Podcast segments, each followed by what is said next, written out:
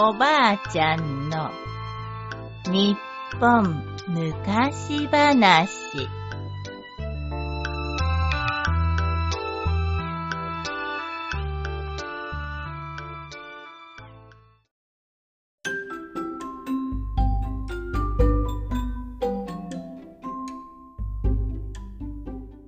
犬と鏡。むかしむかしキッチョムさんというとても愉快な人がいました。ある年の暮れのこと、キッチョムさんがお正月に必要なものを町へ買いに来ていると、突然横道から女の子の泣き声がして続いて大勢の子供たちが騒ぐ声が聞こえてきました。はて何事だろう？キッチョムさんが急いでその横道に入ってみると子供たちがある侍屋敷の裏門の周りに集まって騒いでいるのです。後ろから覗いてみると門の脇につないである一匹の猛犬がきれいなまりをくわえて子供たちをにらみつけながら「うーうー」とうなり声を上げているのです。キッチョムさんが子供たちに話を聞いてみるとこの町の油屋の娘が落とした大切なまりを犬がくわえて離さないというのです。子供好きのキッチョムさんは泣いている油屋の娘に言いました。よしよし、心配するな。おじさんが取ってやるからな。キッチョムさんは犬に手を出して犬をなだめようとしましたが、うー犬はせっかく手に入れたおもちゃを取られると思い、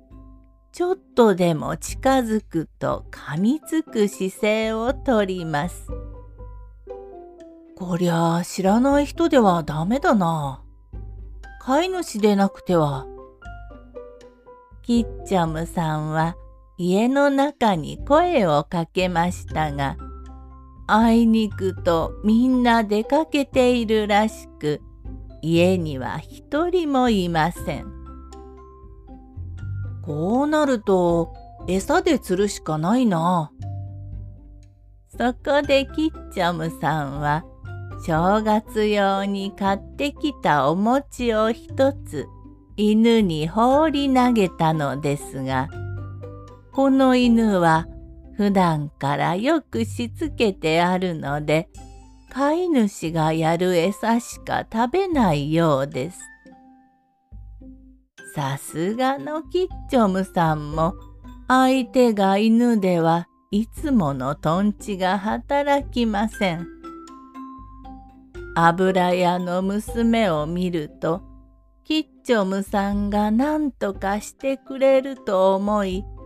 まっすぐな目でじっとキッチョムさんを見つめています。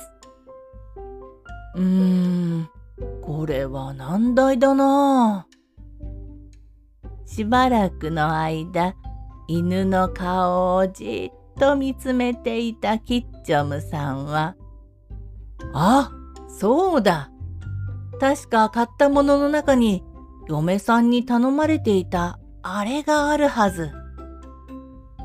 キッチョムさんは荷物の中から何かを取り出すとスタスタと犬に近づいて取り出したあるものを犬の鼻先に差し向けました。すると犬は驚いて、ワンと吠えたのです。その途端、マリは犬の口から離れて、コロコロとキッチョムさんの前に転がってきました。キッチョムさんは素早くマリを拾い上げると、喜ぶ油屋の娘にマリを返してあげました。おじさん、ありがとう。でも、なんで犬はマリを話してくれたの？尋ねる油屋の娘に、キッチョムさんは、さっき犬に見せたものを見せました。